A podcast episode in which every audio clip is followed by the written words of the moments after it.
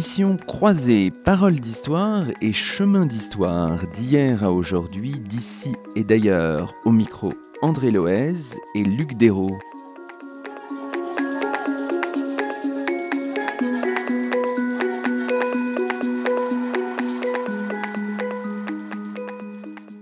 Bonjour à toutes et à tous, c'est le 157e numéro de Paroles d'Histoire et le 48e numéro de Chemin d'Histoire, deux podcasts d'actualité historiographique. Exceptionnellement, après une première et riche expérience en novembre dernier, nous vous proposons une émission croisée, Paroles d'Histoire et Chemin d'Histoire joignent aujourd'hui leurs voix Bonjour André Loez. Bonjour Luc Dérault. Et nous avons la joie de cheminer aujourd'hui en compagnie de deux invités, Paulin Ismar et Vincent Azoulay. Bonjour à vous deux. Bonjour. Bonjour. Vincent Azoulay, vous êtes directeur d'études à l'École des hautes études en sciences sociales et directeur de la rédaction de la revue Annales Histoire Sciences sociales.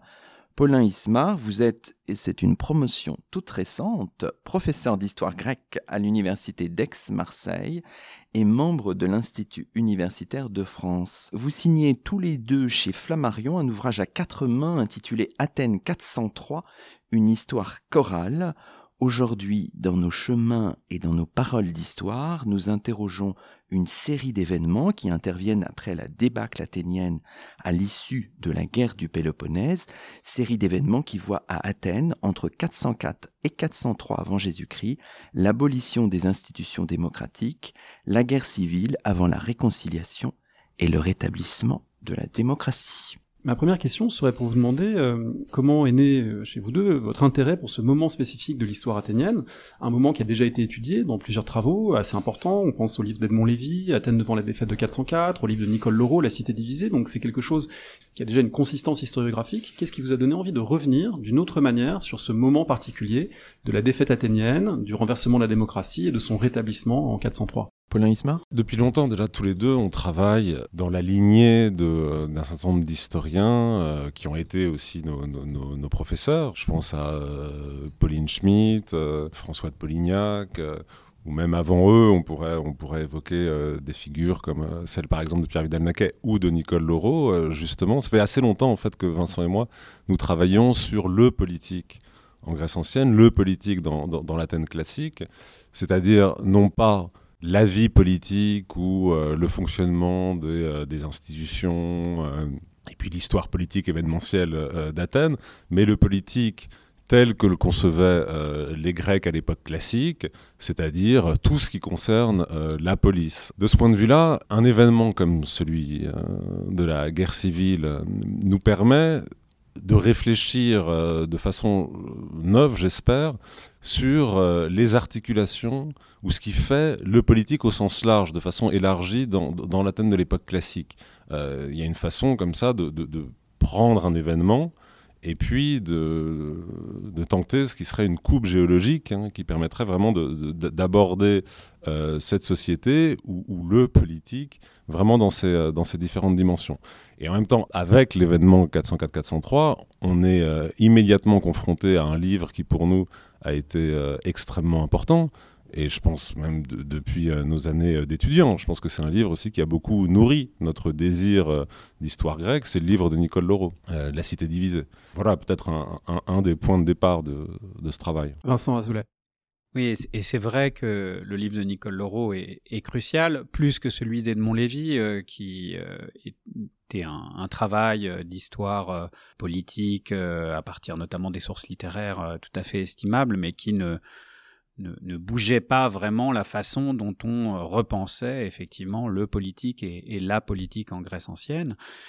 Alors que Nicole Laureau, cela a été effectivement un de ces, ces ouvrages majeurs qui a transformé le regard de générations d'étudiants, et nous en fûmes avec Paulin, et euh, un ouvrage avec euh, lequel euh, nous avons cheminé et parfois divergé. Et c'est vrai que l'un, l'un des ressorts de, ce livre, c'est aussi ce dialogue avec Nicole Laureau qui n'a pas pu se nouer parce que la, la, maladie l'a emporté avant que véritablement nous, nous puissions véritablement dialoguer.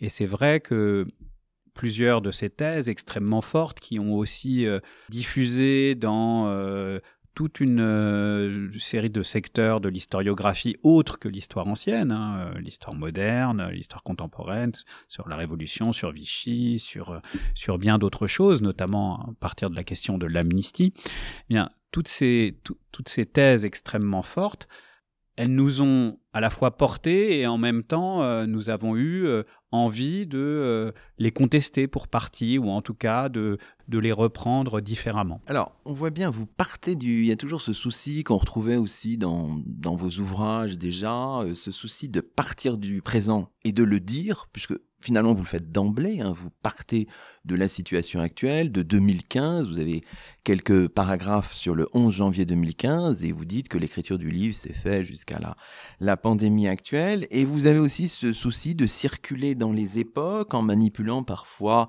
avec prudence, mais aussi avec détermination, certaines formes de d'anachronisme. Hein, je sais pas, par exemple, avec des expressions comme épuration joyeuse, extension du domaine de la peur, emballement terroriste. Ça, c'est dans le chapitre premier. Donc cette volonté de partir du, du présent, de, de, circuler dans les époques, c'était c'était important et ça fait partie de votre, je sais pas, de votre système d'écriture, je ne sais pas, Paulin Ismar peut-être. D'une certaine façon, c'est aussi comme ça pour nous que les questions euh, se, se, posent. Donc, euh, il, faut, il, faut, évidemment le faire euh, de la façon la plus prudente et juste qu'il soit possible de le faire. Mais c'est souvent comme ça que nous allons vers, vers le passé. Donc, après, euh, je pense qu'à aucun moment dans le livre, on se lance dans de grands excursus qui consisteraient à, à comparer terme à terme euh, une situation présente. Parfois, on en voit quelques signes, mais on s'arrête toujours au point où, euh, comment dire, le, le, présent viendrait euh, obscurcir une situation euh, passée. C'est parce qu'à certains moments, il nous semble qu'on peut qu'on peut éclairer comme ça fugitivement telle ou telle situation, qu'effectivement on a recours à des, euh, à des parallèles comme ça. Je, pense, mais on pourrait encore euh, se référer à Nicole Laureau et à son article sur euh, l'éloge de l'anachronisme en histoire. Quand je lis un ouvrage d'histoire, je veux dire, j'aime ces courts-circuits. Je, je, trouve que c'est souvent très très fécond. Pour moi, un grand modèle d'écriture, alors non pas que euh, j'essaie de, de, limiter, et puis ce serait impossible. C'est pour moi c'est une écriture assez extraordinaire de, l'histoire. C'est quand même celle de Paul Venn. Chez Paul Venn, euh, je pense au, au, pain et le cirque surtout. Bah il y a des, raccourcis euh, permanents, des courts-circuits, des, choses bizarres comme ça qui, qui, traversent le texte et qui jamais, je crois, n'entrave euh, la, la, rigueur du raisonnement, mais qui, pour moi, ça fait, ça fait partie un peu de, aussi de ce que peut être l'écriture historienne. C'est aussi reconnaître que, bah, bien sûr, selon euh, ce qui est devenu un cliché historiographique, hein, voilà, on, ne pose, on ne va vers le passé qu'avec les questions hein, du présent, et, et le fait que euh, euh il vaut mieux contrôler et essayer en tout cas de, de, de, contrôler ces analogies qui de toute façon sont là pour les rendre productives, que de les ignorer, parce que il est vrai que bah, l'écriture du livre a été percutée par euh, les attentats de janvier puis euh, de novembre. On avait commencé euh, avant, hein, il a déjà plus de 6 ou 7 ans d'élaboration, ce livre. Mais, mais c'est vrai que des questions autour de l'exil, de formes de radicalité politique se sont posées, disons, avec une acuité particulière au lendemain des, des, attentats de, de 2015. Et, même d'une certaine façon, euh, le chapitre dont on parlera peut-être autour euh, de la réconciliation et de la façon dont des, euh, des centristes de différents bords ont fait alliance pour imposer un consensus qui peut s'apparenter à une chape de plomb historiographique, bien sûr, a fait écho avec euh, l'aventure de Macron, même si c'était euh, bien avant que nous l'avons pensé. Mais c'est vrai que le présent vient aiguiser le sens historique de, de celui qui voilà, se laisse forcément percuté par les événements, mais essaye de, d'en maîtriser les effets quand il retourne vers le passé. Il faut qu'on parle de la grande originalité du livre. C'est pas le choix du sujet parce que c'est un sujet sur lequel beaucoup se sont déjà penchés, mais c'est la forme choisie pour euh, l'étudier, une forme euh, à la fois du point de vue du plan, puisque c'est un plan qui après une introduction va faire intervenir différents personnages les uns à la suite des autres, mais surtout du point de vue conceptuel, puisque vous proposez avec ce titre une histoire chorale, une approche particulière de la société grecque, et d'ailleurs qui peut susciter l'envie de, de, regarder de cette façon-là d'autres sociétés, y compris notre présent, c'est l'idée euh, du cœur qui permet de, casser des visions trop binaires ou trop simplistes. On n'approche pas la société athénienne uniquement par les statuts, le libre, le non libre, uniquement comme un tout ou au contraire comme quelque chose de fragmenté, mais la figure du cœur permet de saisir d'autres dynamiques, à la fois individuelles, collectives. Alors, est-ce qu'on peut essayer d'expliquer euh, cette démarche? On, en donnera peut-être ensuite des, des, détails et des intérêts, mais dans un premier temps, euh, qu'est-ce que ça veut dire pour vous que d'écrire une histoire chorale? Oui, non, euh, effectivement, ça, a été le, pari euh, à la fois historiographique et, d'écriture de, ce livre, euh, d'essayer de partir d'une notion grecque, hein, le, choros, le chœur, pour essayer de décrire avec plus de, précision, en quelque sorte à plat, avec moins de, présupposés, le fonctionnement de, la communauté athénienne. Et le choros, et je préciserai le, cœur démocratique, même parce qu'il y a plusieurs types de chœurs, et c'est une des choses qui, qui nous tient à cœur précisément euh, de le, faire valoir la, diversité chorale euh, qui existe dans le, dans le monde grec. Donc c'est le chœur démocratique, pluriel, dissonant, compétitif, qui a été le modèle euh, que, que nous avons essayé de, de non pas d'appliquer, mais disons de, de faire travailler avec, euh, avec la, la, communauté athénienne telle qu'on telle qu'on voulait l'envisager. Et à côté de cela, bien sûr, il y avait, euh, bah, et c'est là encore, hein, le présent, le monde dans lequel on vit, euh, la choralité, là, prise comme expérience d'écriture ou cinématographique, comme façon d'essayer de restituer le monde dans notre contemporanéité, et donc d'essayer de faire un pont entre cette conception du cœur antique, pour décrire la communauté athénienne dans toutes ses articulations, et une forme d'écriture chorale qui puisse euh, voilà aller cheminer euh, main dans la main de façon à euh, obtenir la description la plus la plus judicieuse, en tout cas en tout cas décalée par rapport à ce que l'on fait souvent euh, de la communauté athénienne. Paulin Ismer veut ajouter quelque chose. Oui, enfin, c'est-à-dire que si on, si on choisit ce, ce, ce terme de choros et qu'on essaie de, de restituer des cœurs dans notre description de la société athénienne, c'est aussi parce que c'est le, terme que les auteurs anciens euh, privilégient eux-mêmes pour penser euh, ce qu'est un groupe, ce qu'est une collectivité, euh, dans sa forme la plus générale. L'idée, c'est que aussi bien souvent quand, on entreprend de décrire le fonctionnement de la société athénienne, nous, on emploie des termes qui sont souvent en partie imparfait, c'est-à-dire euh, les termes de, on parle de structure, on parle de groupe, on parle de réseau. Parfois, on veut employer le terme d'association, mais pour décrire des choses qui ne correspondent pas tout à fait à, ce que nous, spontanément, on entend sous le terme d'association. Donc il y avait l'idée aussi, en employant le terme de Coros, d'être, d'être fidèle à la façon dont les Athéniens eux-mêmes conçoivent des collectifs pluriels. Parce que le terme de Coros, c'est une métaphore absolue, hein, on le dit dans le livre, qui s'applique à vraiment un ensemble de, de, de, groupes, des groupes humains et extra-humains, dès qu'il faut penser à la fois euh, la diversité et la potentialité de l'unité. Euh, l'unité dans la polyphonie au risque de la dissonance. C'est toute cette question-là que, que le cœur pose, et euh, comme le dit Vincent, euh, la choralité, alors un certain type de choralité, en tout cas celle qui nous intéresse en particulier, a à voir, à partie liée avec l'expérience démocratique, très profondément. Donc, parce que c'est la question de la pluralité et de la polyphonie. La question qui guide un peu, euh, en particulier la, conclusion qui est, assez euh, substantielle du livre, c'est aussi repenser ce qu'est la guerre civile une fois que cette question de la pluralité ou de la polyphonie et vraiment, euh, comment dire, le, le, la perspective à travers laquelle on se met à regarder vraiment ce qu'est la société athénienne. Alors peut-être pour comprendre l'importance du, du cœur, on peut lire un extrait d'un texte qui semble avoir été très important pour vous. C'est le discours de Cléocritos, héros des mystères d'Éleusis. C'est un texte qui est rapporté dans les Helléniques de Xénophon. La citation se trouve à la page 18 de votre ouvrage. Cléocritos, qui avait une très belle voix, fit faire le silence pour dire Concitoyens, pourquoi nous chassez-vous? Pourquoi voulez-vous nous tuer?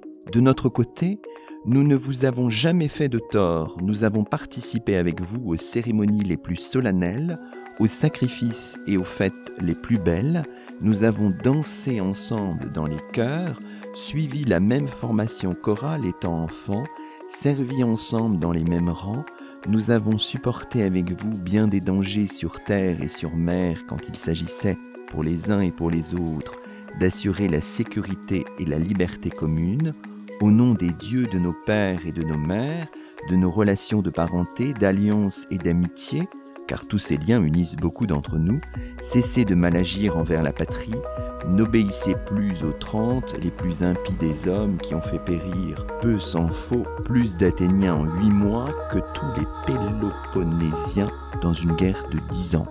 Voilà, ce texte est très important pour vous. Il permet peut-être aussi, parce qu'on l'a pas encore vraiment fait, d'éclairer le contexte et peut-être de résumer un peu en quelques mots aussi la série d'événements. Alors vous dites qu'il faut établir la chronologie à la fin de votre ouvrage. En conclusion, vous dites ça. Finalement, la chronologie, elle vient au terme parce que poser une chronologie d'emblée, c'est déjà interpréter les choses. Alors, nous, faut quand même qu'on ait quelques, quelques bases pour les, les quelques auditeurs qui ne connaissent pas parfaitement le sujet, Vincent Azoulay c'est scandaleux, mais effectivement, prêtons-nous au jeu.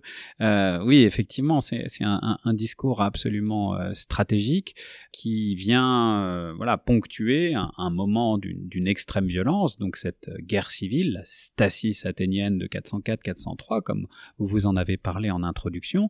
Donc, on se trouve à, à la toute fin de la guerre du Péloponnèse et voilà, dans l'effondrement de, la cité athénienne, eh bien, les, oligarques, dont un certain nombre d'exilés, euh, vont, euh, avec le soutien des Lacédémoniens, des Spartiates, euh, prendre le pouvoir à Athènes, renverser les institutions démocratiques et restreindre le corps civique à 3000 citoyens, pas un de plus, pas un de moins et euh, mettant voilà, sous tension euh, l'ensemble des anciens Athéniens qui se voient privés de toute euh, protection juridique. Et face à ce, moment qui est un moment de violence, parce que assez vite, eh bien, effectivement, des formes de d'épuration se mettent en place, ou en tout cas de, violence euh, au sein de la communauté athénienne, eh bien, euh, une résistance s'organise, d'abord avec quelques Athéniens à Thèbes, donc non loin d'Athènes et de l'Attique, et qui vont peu à peu, à la fin de l'année 404 et au début de l'année 403, d'abord s'installer dans un fortin à Philae, puis réussissant à, abattre une armée pourtant supérieure en nombre, investir le Pirée, le port d'Athènes, qui est euh, aussi euh, l'endroit où se trouvait la flotte et donc le symbole de euh, cette démocratie athénienne des rameurs. Donc investir le Pirée pour voilà peu à peu renverser la situation. Et l'extrait que vous venez de lire, c'est c'est un moment très particulier où bah, les démocrates viennent de remporter une victoire, pas la guerre, mais une victoire contre les oligarques, ceux qui sont en ville. Ils ont remporté la victoire, tout le monde ramasse ses morts, et euh, le héros, Cléocritos, fait un, appel vibrant à l'unité.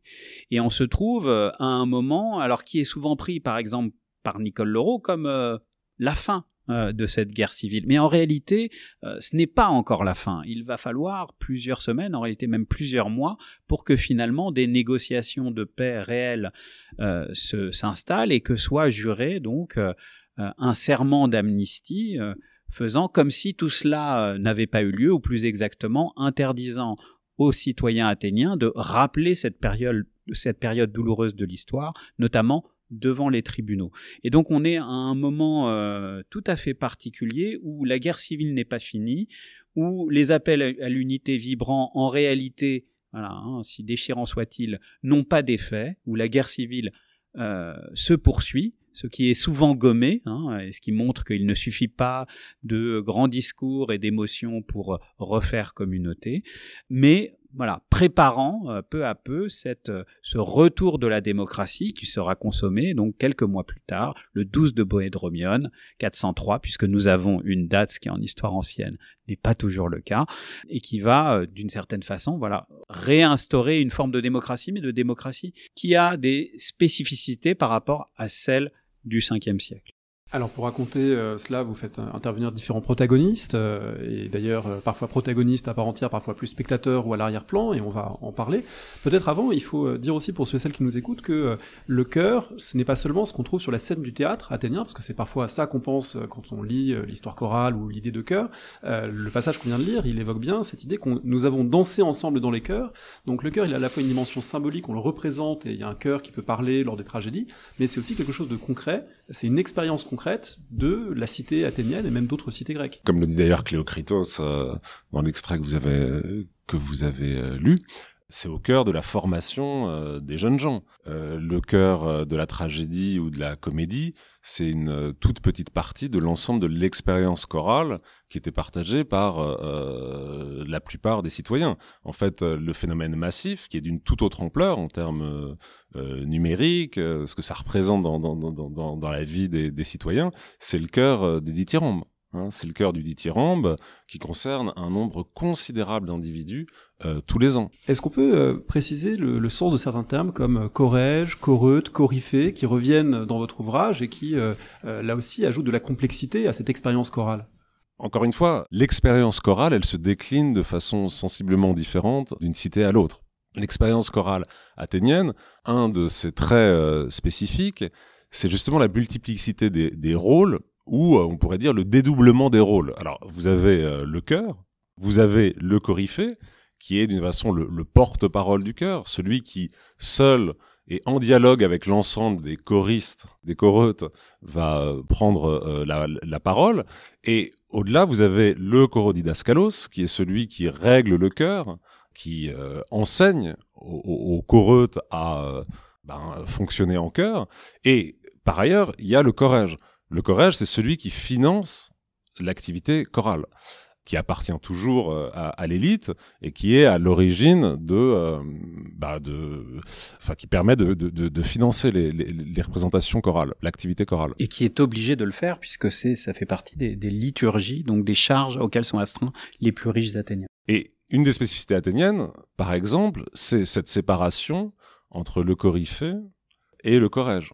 Euh, alors que dans d'autres cités, il semble que euh, le Corrège euh, a prétention à incarner ou à se faire lui-même le porte-parole du cœur. Donc ce dédoublement, enfin ce, cette, cette, cette fragmentation de façon des,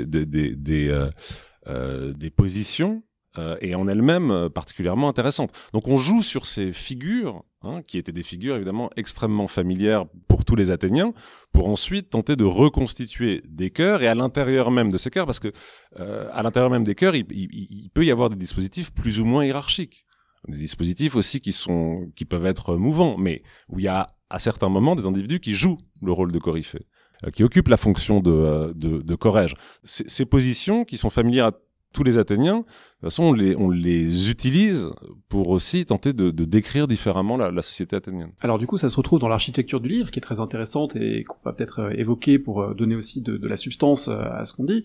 Il y a différents personnages, en a dix, et ces personnages, certains sont entre guillemets des premiers rôles, on pourrait presque dire des, des coryphées, des gens qui prennent la parole, des gens qui interviennent visiblement dans la crise politique, quelqu'un comme Critias, l'oligarque, même si on a aussi, on l'avait aussi beaucoup fait parler apparemment, mais en tout cas, c'est une figure de premier plan et puis d'autres qui sont plus à l'arrière, qui font partie du chœur, et tous pris ensemble, ces dix, ils dessinent finalement un chœur un peu singulier, vous les faites travailler comme un chœur pour euh, euh, éclairer de façon différente à chaque fois une facette de cette histoire athénienne. Alors, euh, est-ce qu'on peut, peut-être pas tous les citer, mais évoquer comment on pourrait classer ces différents personnages, comment vous les avez choisis? Effectivement, c'était c'était le pari parce que pour attraper un peu le, le lecteur de d'avoir aussi un point d'entrée biographique qui effectivement permet d'incarner ce qui peut sembler un discours un peu abstrait autour euh, autour du cœur et de la façon dont elle peut euh, euh, voilà, décrire le fonctionnement d'une communauté.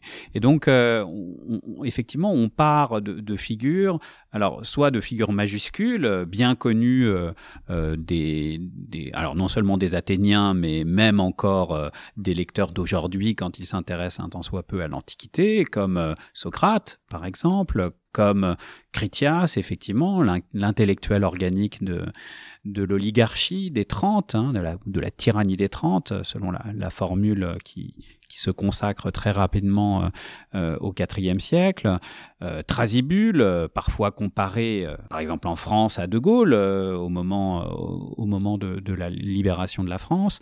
donc des, figures majuscules et puis aussi des figures minuscules. Alors là, qui n'ont pas n'ont aucune prétention à régler les évolutions du cœur, mais qui simplement émergent de la documentation, euh, souvent euh, à partir de, quelques bribes, parfois euh, d'un nom dans une inscription, qui permettent malgré tout d'essayer de voir comment fonctionnent les cœurs qui se retrouvent autour d'eux et qui sont souvent pluriels et que l'on peut voir aussi se recomposer au cours du temps, parce que c'est l'un des avantages de cette notion de cœur, c'est d'essayer de penser une consistance du social qui ne soit ni forcément durcie dans des institutions, euh, en quelque sorte gravées dans le marbre, ni dans des collectifs totalement éphémères, hein, mais euh, on a euh, comme ça, euh, avec le cœur, quelque chose qui euh, peut penser des phénomènes de composition et de recomposition sur des durées plus ou moins plus ou moins importantes.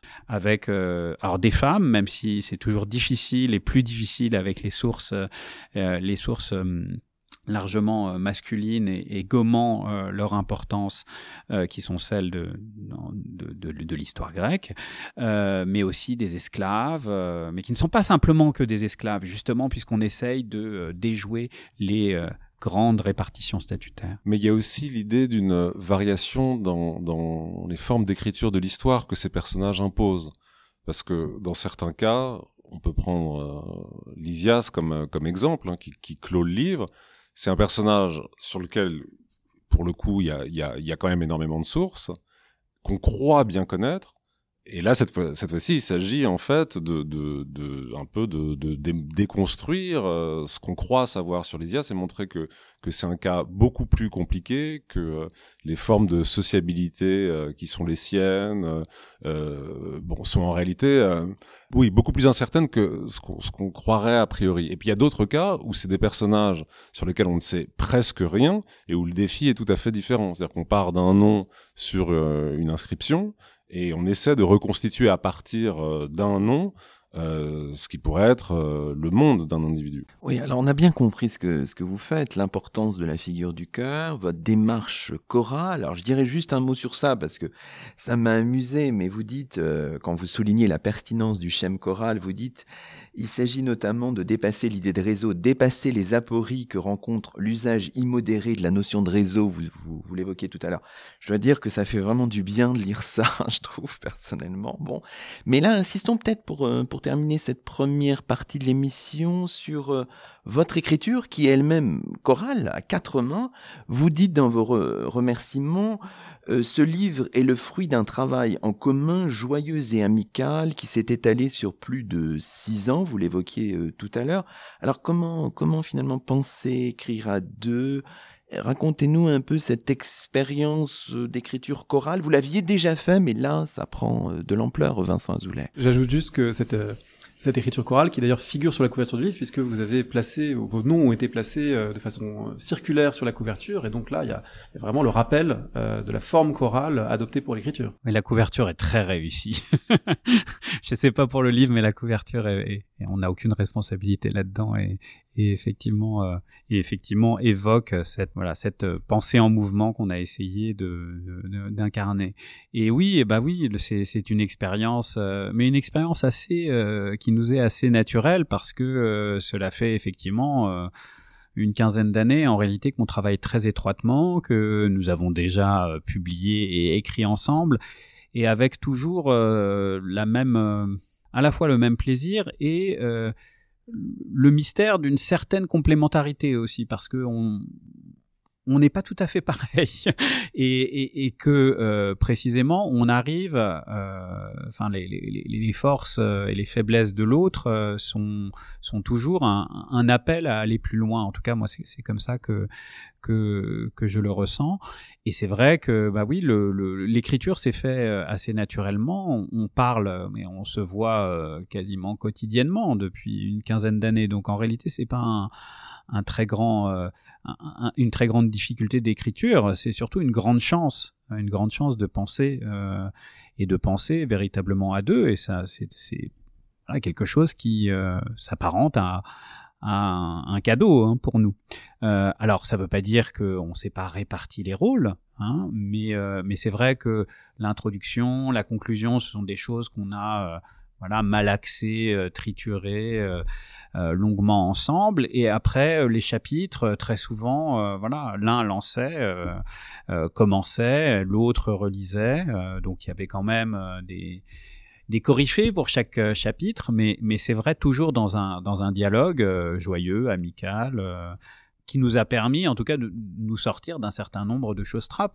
Je veux aussi parler de, et élargir un peu ce cœur, puisqu'il y a eu aussi plusieurs occasions de, de donner ce, cette expérience chorale en séminaire. Et, et c'est très important aussi ce regard pour sortir du tête-à-tête et, et voilà, les, auditeurs de plusieurs séminaires nous ont permis de, de corriger certains défauts, euh, d'au contraire approfondir certaines embardées. Donc effectivement, la, choralité, ça vaut aussi dans le processus de, maturation et d'écriture du livre. Paulin Ismar Oui, je, non mais je, suis désolé pour la, dynamique de l'émission, parce je, vais dire la, même chose. Euh, c'est un, privilège assez... Euh, enfin moi je le ressens comme ça, euh, assez exceptionnel en fait, parce que on, écrit euh, l'un l'autre, on se relit, euh, quand ça va pas, ça va pas, et, on se le dit, et on reprend. Et moi, j'ai l'impression, en tout cas, de, que, de ne cesser de d'écrire mieux, de, de, penser plus justement. Enfin, il y a une forme de, de, de proximité ou de fraternité, et en même temps, comme, comme le disait Vincent, de différence dans, dans, la façon dont on, dont on pose les questions ou même parfois les, endroits où on veut aller qui, euh, qui marche bien, je crois.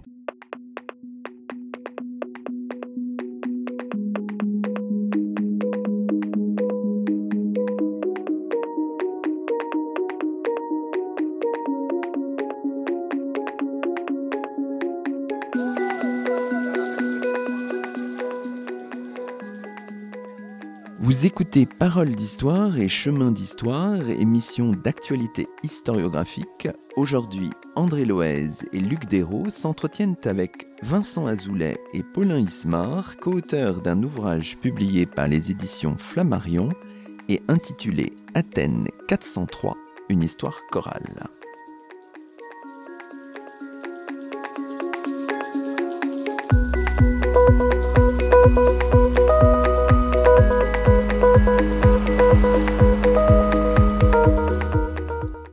Savoir si euh, cette histoire, il fallait la lire dans l'ordre. Euh, parce qu'en fait, je l'ai pas fait. Moi, j'ai commencé par le chapitre sur euh, Lysimache, la prêtresse d'Athéna, et ça m'a beaucoup intéressé. Mais je me demandais dans quelle mesure cet ordre, il avait été fixé, pensé, voulu.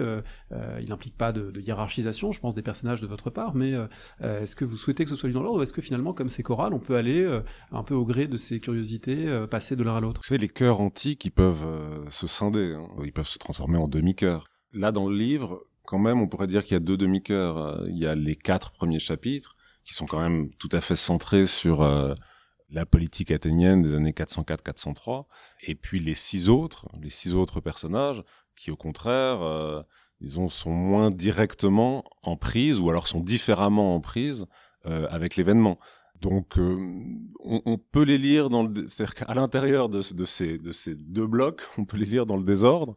Mais je pense que quand on est dans un bloc, il faut mieux, faut mieux, enfin dans un cœur, il faut mieux, euh, dans un demi-cœur, pardon, il vaut mieux euh, y rester un peu. Oui, parce que notamment pour l'un des paris, justement parce que comme vous l'avez rappelé, Luc Dérault, on a choisi de véritablement affronter la question chronologique en conclusion, mais malgré tout, le pari de cette écriture chorale sur les quatre premiers chapitres, ça, a été de, faire cheminer le lecteur dans cette euh, histoire compliquée de la guerre civile athénienne, donc à travers des personnages, mais aussi malgré tout avec euh, quelque chose comme euh, non pas un chemin chronologique, parce qu'il y a sans arrêt des, des, des, chevauchements, mais quand même euh, une organisation qui permet de, de, de, s'orienter sans avoir un discours de surplomb de l'historien qui viendrait euh, immédiatement euh, ranger les événements les uns après les autres. Donc effectivement, disons qu'il y a une possibilité de circulation, de toute façon le lecteur fait toujours ce qu'il veut à la fin, mais, mais c'est vrai qu'on a penser une certaine organisation qui n'est pas rigide, hein, comme, comme le cœur, mais euh, avec euh, un système malgré tout de, de demi-contrainte, on va dire. Alors il y a d'ailleurs une gradation très intéressante dans cette première partie et dans ce, premier cœur euh, principal des, grands protagonistes politiques, puisque on passe de Critias l'oligarque à Thrasybule le démocrate, avec deux figures finalement dont les contours sont complexifiés, mais qu'on identifie a priori qui sont les plus euh, familières. Et on arrive au troisième, qui est euh, Archinos, et là il y a vraiment un décalage qui se fait pour le lecteur, parce que on découvre des modérés qui l'emportent, mais qui l'emportent sans modération. Et c'est un des points, je trouve intéressant dans votre manière de d'affronter cette résolution de la crise politique athénienne, on en parlait un petit peu tout à l'heure, cette idée que euh, le triomphe des modérés, c'est pas un triomphe, euh, euh, c'est pas simplement un compromis tiède, c'est quelque chose d'un peu différent, c'est un, quelque chose qui a aussi une, force politique très singulière. Est-ce qu'on peut revenir peut-être sur ce troisième personnage et ce moment qu'il incarne et l'importance que ça a pour la résolution de cette crise, Vincent Azoulay? Oui, volontiers. Effectivement, cet Archinos, c'est un, une grande figure de la réconciliation athénienne, en même temps quelqu'un qui n'a pas euh, cristallisé autour de lui de riches traditions historiographiques, en tout cas bien moins que Critias, l'affreux Jojo de l'affaire, ou Thrasybule, le, le, héros libérateur, mais qui lui aussi hein, a peiné à véritablement euh, faire mémoire. Mais enfin bon, lui, euh, c'est sûr qu'il a été extrêmement important, mais d'une façon qui n'a laissé euh, guère de traces dans, dans l'histoire. Et pourtant, c'est effectivement euh, lui qui, certes, autour de lui que s'organise une sorte de compromis politique qui permet la réconciliation. Paulin parlait de demi-cœur, euh, avec voilà, la construction, donc après la réconciliation, et une volonté farouche hein, d'imposer la réconciliation en tendant la main aux oligarques les plus modérés, Hein, donc, euh, puisque Archinos, lui, était une figure de résistant démocrate, il avait accompagné Thrasybule à Thèbes, euh, il faisait partie des, premiers résistants démocrates contre les Trente, mais en même temps, euh, avec chevillé au corps la volonté de, alors non seulement de faire cesser la guerre civile, mais d'imposer un nouveau compromis politique autour de du respect des frontières de la communauté civique communauté civique qui n'accueillerait pas les métèques et les esclaves qui pourtant avaient euh, cheminé avec Thrasybule, avec Archinos, dans euh, la lutte contre l'oligarchie. Et, euh, Archinos, avec, avec d'autres, donc, ont, comme cela, réussi à, passer un compromis politique extrêmement efficace, imposant la réconciliation au prix parfois euh, d'un maintien de l'état d'exception.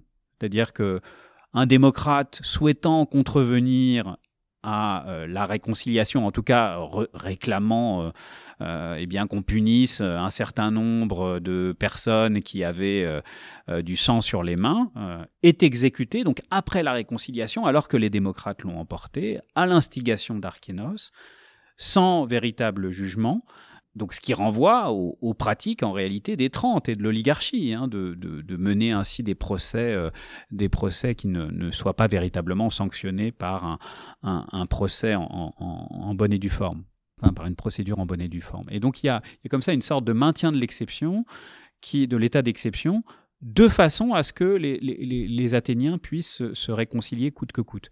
Et alors, c'est aussi un point de divergence avec l'analyse de, Nicole Laureau sur, euh, sur la stasis de 403, parce qu'elle voit euh, un mécanisme puissant à l'œuvre en 403 avec la réconciliation athénienne, qui serait, euh, disons pour les Athéniens, une façon de refouler le spectre de la stasis, de la guerre civile, hein, de vouloir à tout prix, comme ça, le mettre à distance, Alors que ce qu'on essaye de montrer, c'est comment certains groupes politiques et sociaux à l'intérieur de la communauté avaient intérêt à, imposer cette, euh, vision de l'histoire. Alors qui a été de fait hein, embrassée par, euh, les Athéniens, mais, euh, cela n'empêche pas d'essayer de, disons, de compliquer l'anthropologie de Nicole Leroux par une sociologie qui permet de voir voilà, comment concrètement l'alliance des démocrates modérés et des oligarques modérés s'est effectué et s'est effectué avec une volonté de faire et une grande violence pour imposer le, compromis politique. Quand on regarde ces figures politiques singulièrement, ça, vaut aussi peut-être pour le, reste des, personnages, on voit bien qu'il faut sans cesse, euh, comment dirais-je, raisonner à des échelles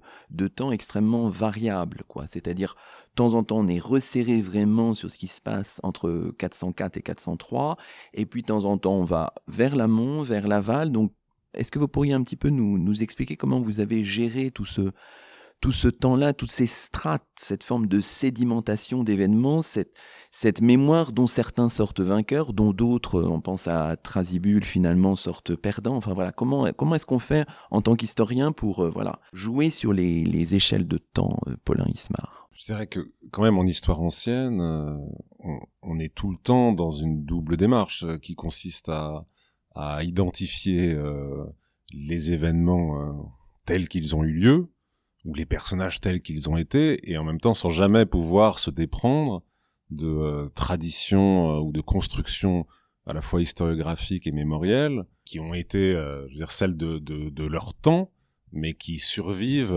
jusqu'à nous. On est, on est toujours dans ce, dans ce, dans ce double processus. Trasibule, c'est à la fois le libérateur de 403, et c'est en même temps celui qui dont, la mémoire n'a cessé d'être euh, travaillée, discutée depuis finalement le début du IVe siècle. C'est-à-dire comment les Athéniens, euh, peu de temps après la libération d'Athènes, construisent ou au contraire négligent la mémoire de Thrasybule. Et en même temps, Thrasybule, de toute façon, existe jusqu'à nous par euh, l'intermédiaire de, euh, très nombreuses euh, sources. Donc on, est toujours quand même dans ce dans ce double travail, dans, le travail sur la, la sédimentation des des temps et, et des, traditions. Donc l'écriture ensuite, notre écriture, euh, forcément euh, joue toujours sur ces différentes dimensions. Après, euh, il fallait que tous ces personnages et pu se croiser lors de l'année 403. Euh, euh, il y a, quand même euh, cette, cette idée-là. Mais il donne à voir même des, on pourrait dire des, des, des, régimes de temporalité qui sont très différents. Quand on va s'intéresser à la campagne athénienne à partir d'un personnage qui s'appelle Eutéros, dont on voit bien les incidences sur sa propre vie qu'ont eu les événements euh, de 404-403, bah, on plonge évidemment dans, euh, dans le temps très très long euh, des structures agraires euh, de l'Athènes classique, des formes du travail telles qu'elles existent dans l'Athènes classique, mais, mais sans que... voilà, c'est le, c'est le temps long, les structures longues du temps de, de, de, ces sociétés qu'on entrevoit en prenant euh, comme point de départ euh, l'année 404-403. Vous dites euh, il faut qu'ils aient pu se croiser et le fait que les personnages puissent se croiser, c'est parfois un, exercice d'imagination pour l'historien. Je pense à un petit livre de Patrick Boucheron qui a fait se croiser Léonard et Machiavel parce que c'était plausible sans que ce soit attesté par les sources, de la même, un petit peu de la même façon. Euh, je trouvais une page très intéressante dans la fin du chapitre sur la prêtresse d'Athéna, Lysimaque, où vous évoquez cette scène finale extraordinaire à l'Acropole, le 12 du mois de Boédromion 403, où on voit presque de manière cinématographique La prêtresse, le moment des sacrifices, l'apparence des personnages. Et là, c'est à la fois plausible et imaginé, donc c'est évidemment en fonction des, sources et de leurs lacunes, dont on sait qu'elles sont très importantes, notamment pour ce qui concerne les femmes, même une femme importante comme une prêtresse d'Athéna, c'est très lacunaire. Euh, quelle place, du coup, tient l'imagination pour, euh, par moment, euh, soit faire tenir un certain nombre de choses, soit aller au-delà de ce que les sources peuvent vous dire? Mais c'est effectivement un, c'était un des enjeux de, l'écriture au, vu des, sources qui, existent en, histoire ancienne. Et effectivement avec euh, avec Lizzie Mackay, euh, on a décidé, alors c'est aussi parce qu'on compte bien en faire une franchise hollywoodienne, hein, mais on a décidé effectivement de, conclure ce, chapitre par euh, par une scène qui est un rêve, mais j'ai envie de dire un rêve contrôlé, parce que oui, ça ne vient pas au début ce rêve, enfin on l'amorce en ouverture de chapitre, mais, mais ça vient vraiment à la fin, une fois qu'on a restitué dans toute son épaisseur le personnage de la prêtresse Lizzie Mackay à partir de toute une série d'indices épigraphiques, archéologiques, textuels.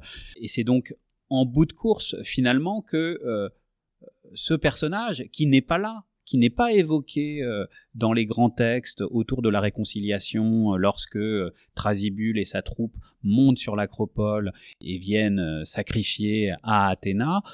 donc c'est en, bout de course qu'on réintroduit ce personnage absolument central, effacé par les auteurs anciens, mais, qui était là et, et dont on espère avoir voilà, restitué la, la, silhouette avec, euh, avec justesse.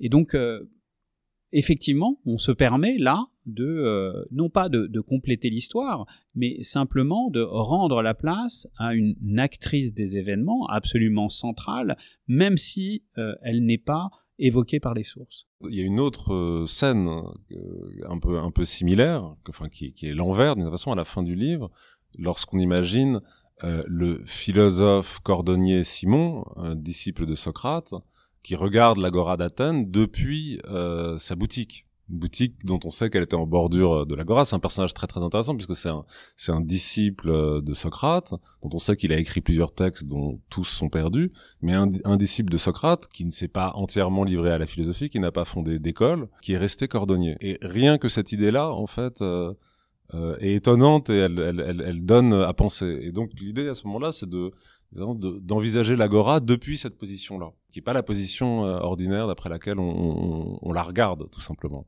Bon, mais là aussi, c'est de toute façon un autre euh, un autre rêve. Prolongeons un petit peu ce, ce, débat. On a été tous les deux, André et moi, frappés par ce, ce chapitre 5, cette, cette belle rêverie. Et en même temps, il y a, enfin, on est presque un petit peu effrayé. Euh, j'ai un point de vertige, un point de bascule. Là. Comment rester quand même dans, dans une restitution de contexte sans basculer dans quelque chose de, de différent, de l'ordre de la fiction? Enfin, quels sont en quelque sorte les, les, garde-fous peut-être, euh, Vincent Azoulay? Ils sont très importants. C'est ce que je disais hein, sur euh, ça ne peut venir que qu'à la fin. Euh, précisément, et parce que euh, précisément on a cheminé avec la prêtresse euh, et qu'on a une idée très précise de son importance à Athènes, puisqu'elle a été l'objet d'une statue, probablement une statue honorifique, donc accordée par le peuple athénien sur l'agora d'Athènes après sa mort vers 360, elle qui a été pendant 64 ans donc prêtresse d'Athénapolias, donc le culte le plus important de la communauté,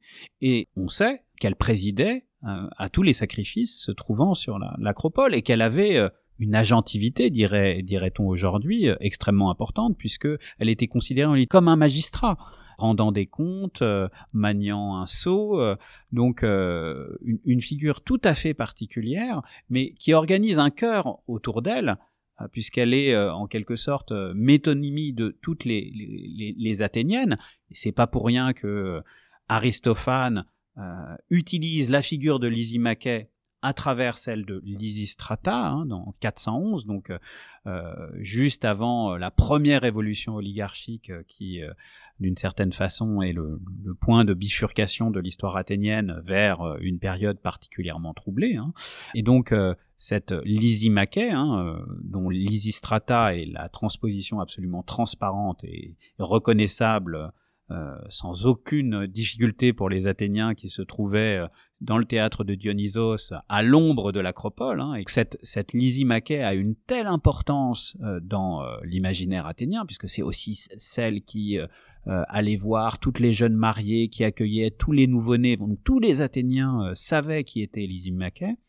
Donc c'est cette Lysimaché que l'on peut restituer, donc sans, sans aucun doute autour de Thrasybule et de sa troupe. Et euh, une fois qu'on a déplié son cœur, qu'on s'est aperçu que euh, cette femme était entourée voilà, de toute une série d'autres femmes, d'autres prêtresses, mais aussi de desservantes qui n'étaient pas nécessairement athéniennes. Donc on a reconstitué voilà ces cœurs multiples et qui défient les classifications statutaires bien ordonnées. Eh bien, on peut à ce moment-là s'abandonner à une rêverie finale. Mais c'est une rêverie qui est totalement contrôlée et où personnellement, je crois, nous n'avons pas l'impression de, prendre de risques en, la mettant euh, dans la scène à sa place, qui n'est pas la principale, mais qui, est loin d'être négligeable. Mais vous dites on est euh, aux limites de la fiction. En même temps, vous voyez que là, euh, Lizzie la, source la plus explicite à son sujet, est-ce que c'est de la fiction, Lysistrata d'Aristophane?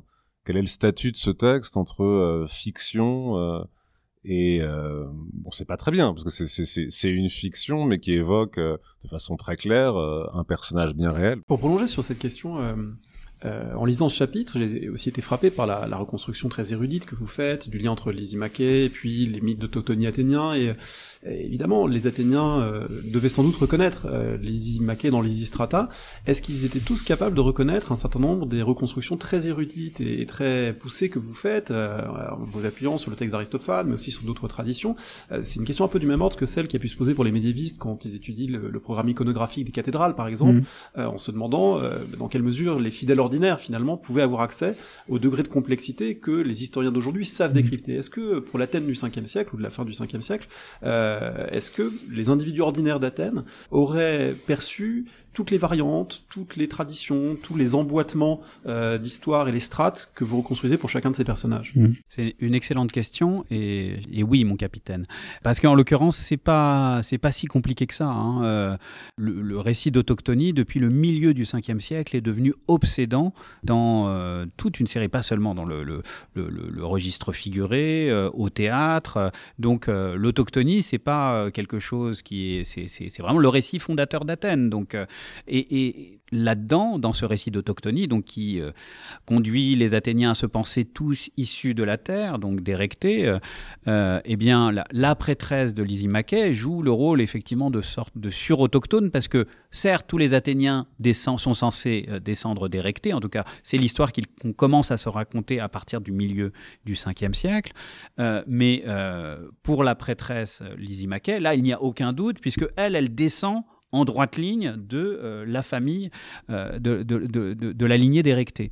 Et donc, euh, voilà, s'il y a une chose que tous les Athéniens savent de Lysimaché, c'est que bah, elle, elle est vraiment autochtone, même si euh, tous les Athéniens euh, se pensent tels. Et ce n'est pas, euh, on n'est pas dans des strates complexes du, discours athénien. C'est ce qui est matraqué dans toutes les oraisons funèbres qui avaient lieu à peu près tous les ans, puisque tous les ans il y avait des guerres et donc un orateur s'avançait devant la foule aux céramiques pour faire l'éloge de la cité à travers les, ceux qui étaient tombés pour la patrie.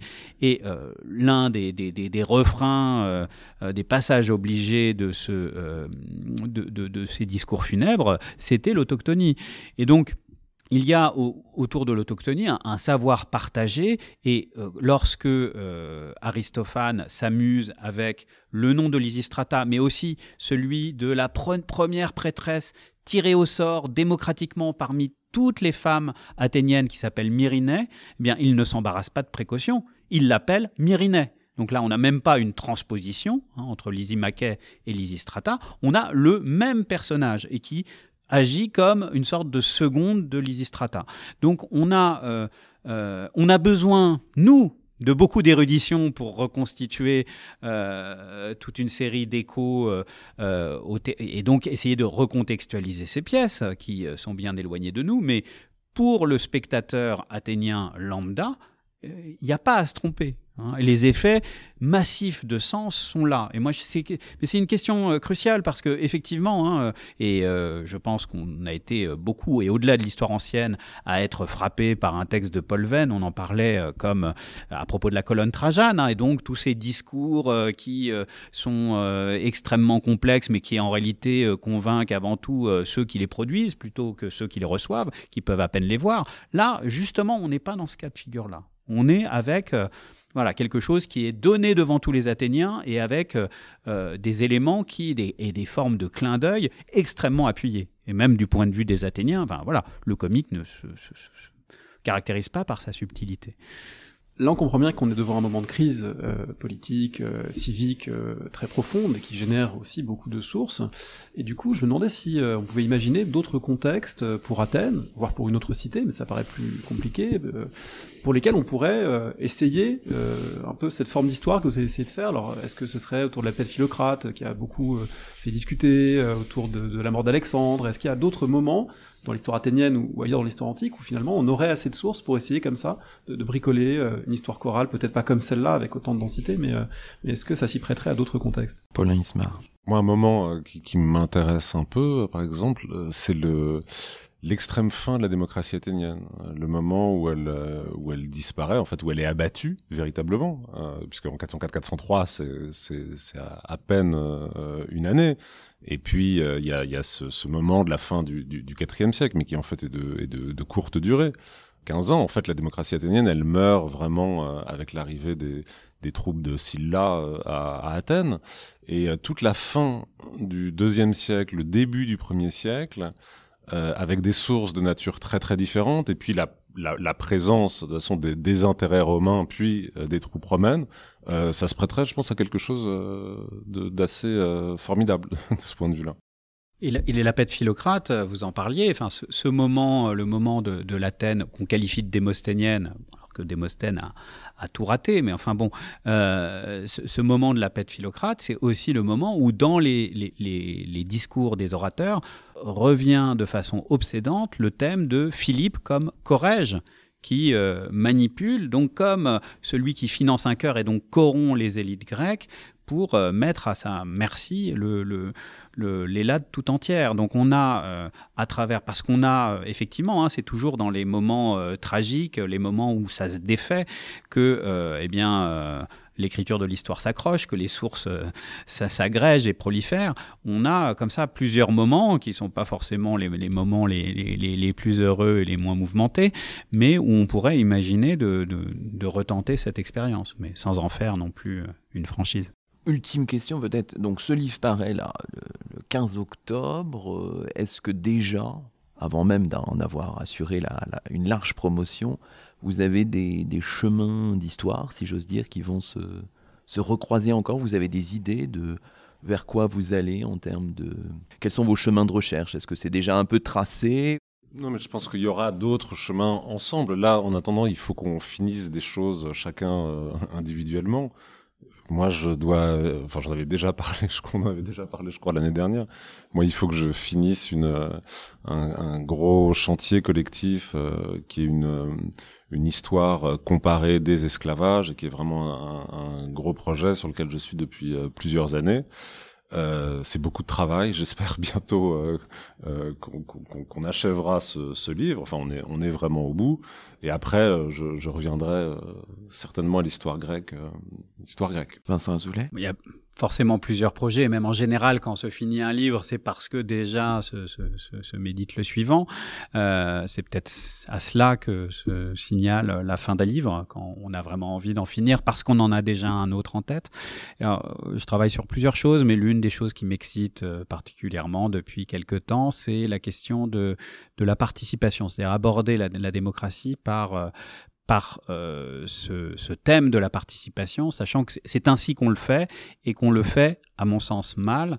Donc j'essaye de travailler notamment autour de, l'envers de la participation, c'est-à-dire de l'absentéisme, pour montrer que précisément la démocratie ne marche, athénienne, ne marche pas à la participation, euh, qu'elle va très bien avec l'absentéisme et que l'absentéisme n'est pas un problème, tout simplement parce que euh, la démocratie dans son cœur, bien sûr, entraîne de la participation, mais que ce n'est pas là son projet de faire participer les citoyens, mais plutôt, disons, on va dire, de contrôler les élites.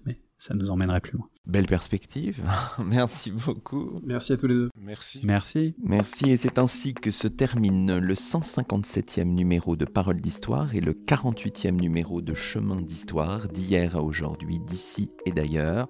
Nous étions en compagnie de Vincent Azoulay, directeur d'études à l'École des hautes études en sciences sociales et directeur de la rédaction des Annales, et de Paulin Ismar, professeur à l'Université d'Aix-Marseille et membre de l'Institut universitaire de France co-auteur d'un ouvrage aussi dense que passionnant, un livre publié par les éditions Flammarion et intitulé Athènes 403, une histoire chorale. Toutes nos émissions sont disponibles sur nos sites et plateformes respectifs. À très vite pour de nouveaux rendez-vous radiophoniques.